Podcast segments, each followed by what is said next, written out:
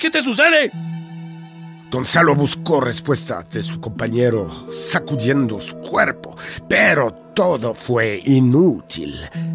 El cuerpo sin vida del soldado Hernández todavía escurría por el cuello degollado del soldado un líquido denso que había formado un charco de sangre que bañaba el adoquín de aquella lúgubre calle.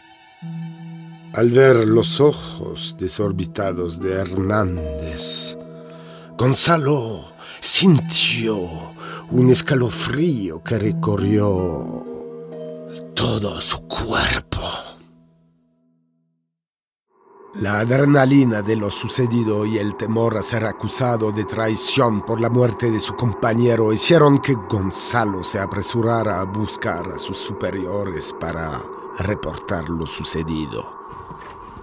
Un grupo de soldados dirigidos por su capitán llegaron con Gonzalo a las puertas del convento.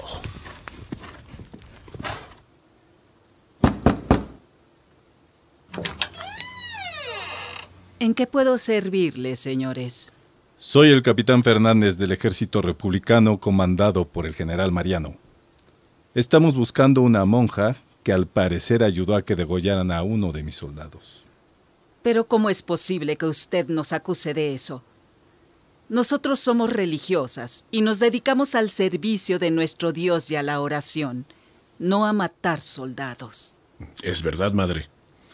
Yo fui testigo de tan terrible incidente. Ella lo llevó hasta donde estaba la persona que lo hizo. Por favor, llame a las monjas. Queremos interrogarlas. La madre superiora hizo sonar la campana.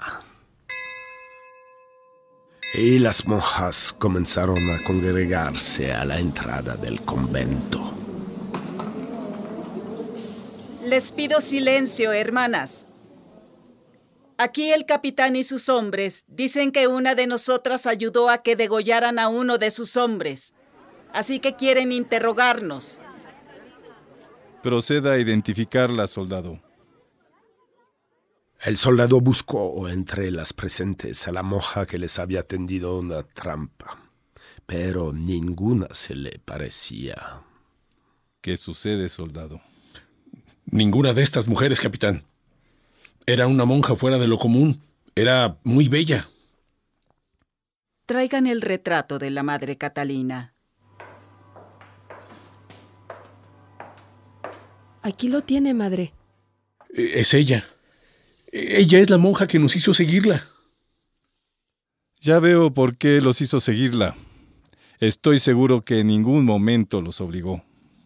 Esto es muy extraño, capitán, porque la mujer del retrato fue mi predecesora y ya tiene más de 20 años de muerta.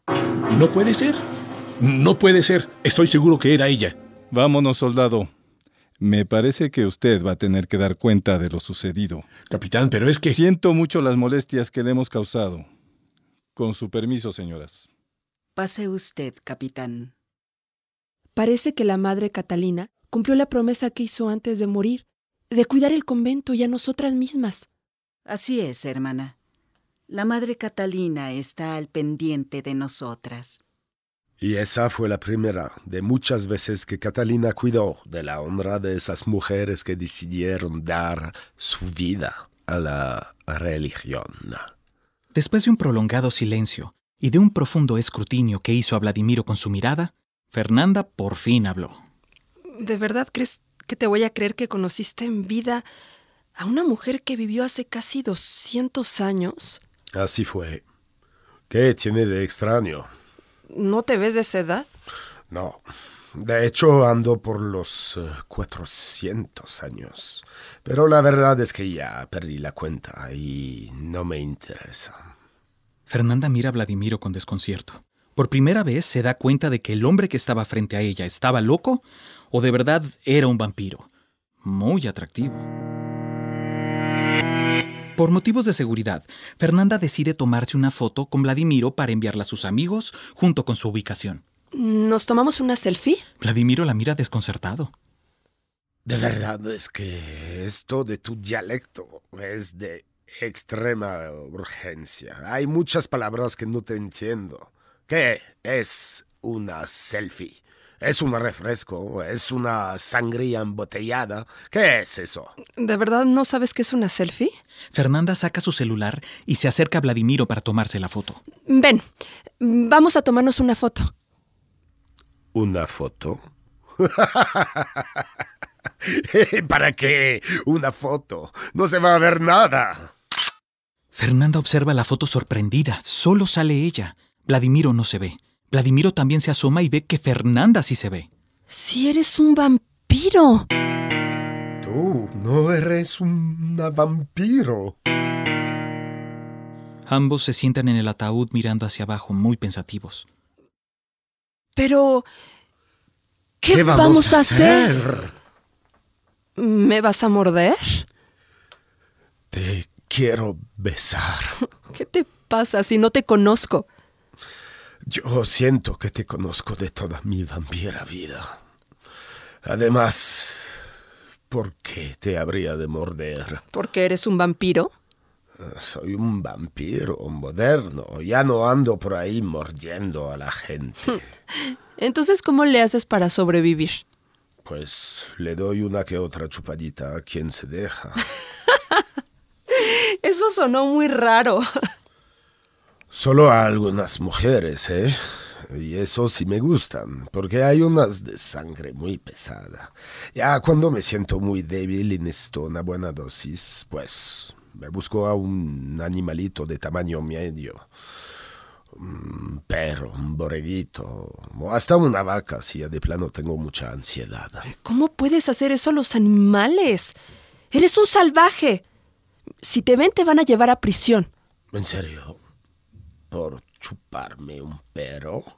¿En qué época dices que estamos? En el año 2019. Hmm, realmente estuvo mucho tiempo encerrado. Y, eh, entonces, ¿ustedes ya no comen animales? Bueno, sí, algunos. Pero hay mucha gente que ya no los come. Se llaman veganos. ¿Son otra clase de espíritus? Ay, creo que salí en el momento equivocado. Ahora que Fernanda sabe que Vladimiro realmente es un vampiro, tiene curiosidad de saber en qué acabó la historia de la monja. Y finalmente, ¿qué es lo que pasó con la monja?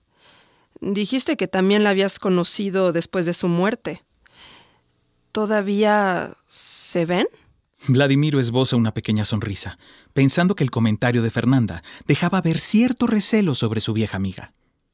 ¿Recuerdas que te dije que la monja había muerto de manera misteriosa?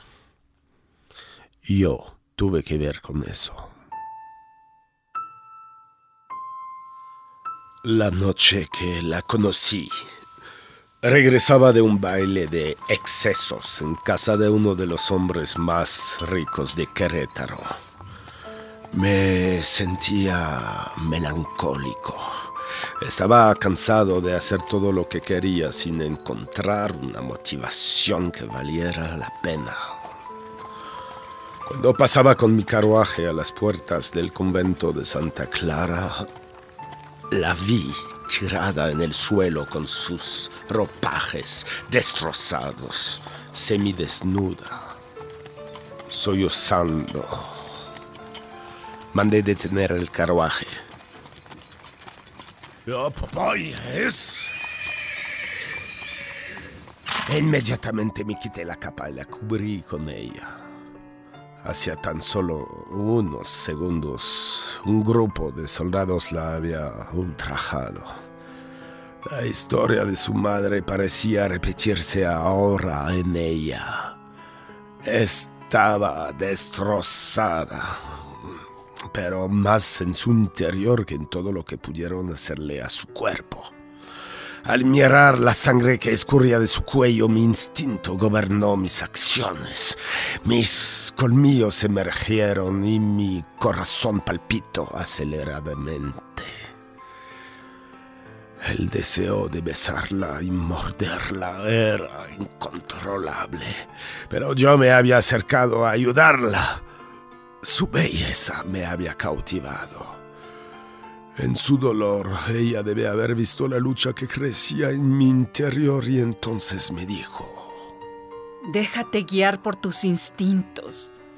Termina con mi vida, criatura infernal. Ya no quiero llevar esta carga sobre mí.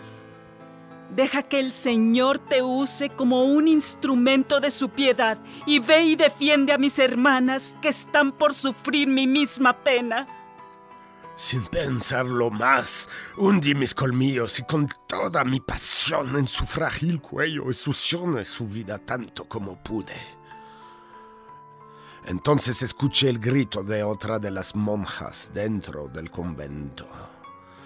Salí volando en ese instante tan solo para constatar la crueldad de esos hombres abusando una y otra vez de las indefensas monjas. Tres golpes bastaron para derribarlos. Usé sus propias espadas para cortarles el cuello. Les succioné la sangre con frenesí hasta dejarlos tan pálidos como una hoja de papel.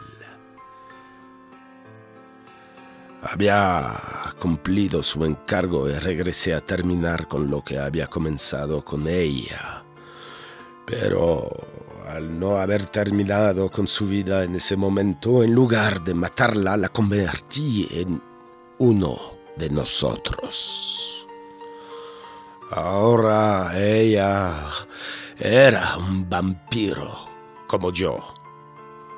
Eso la destrozó aún más, pues sabía que su nueva condición la separaría de aquel a quien entregó su vida soportando el dolor de la mancía por toda la eternidad. Pero eso es terrible. Sí, pero ese no es el final de la historia. El Creador le concedió el perdón por su sacrificio, por sus hermanas y le ofreció utilizar sus nuevos dotes para cuidarlas desde ese momento en adelante. Así que sí, es un vampiro. Pero no, en realidad es una monja. Fernanda mira perpleja a Vladimiro, casi conteniendo las lágrimas de una emoción que no podía comprender. No sé qué decir. Vaya, por fin. No tienes que decir nada. Vladimiro deja emerger sus colmillos ante la mirada atónita de Fernanda. Se acerca lentamente como si fuera a morderla. La besa.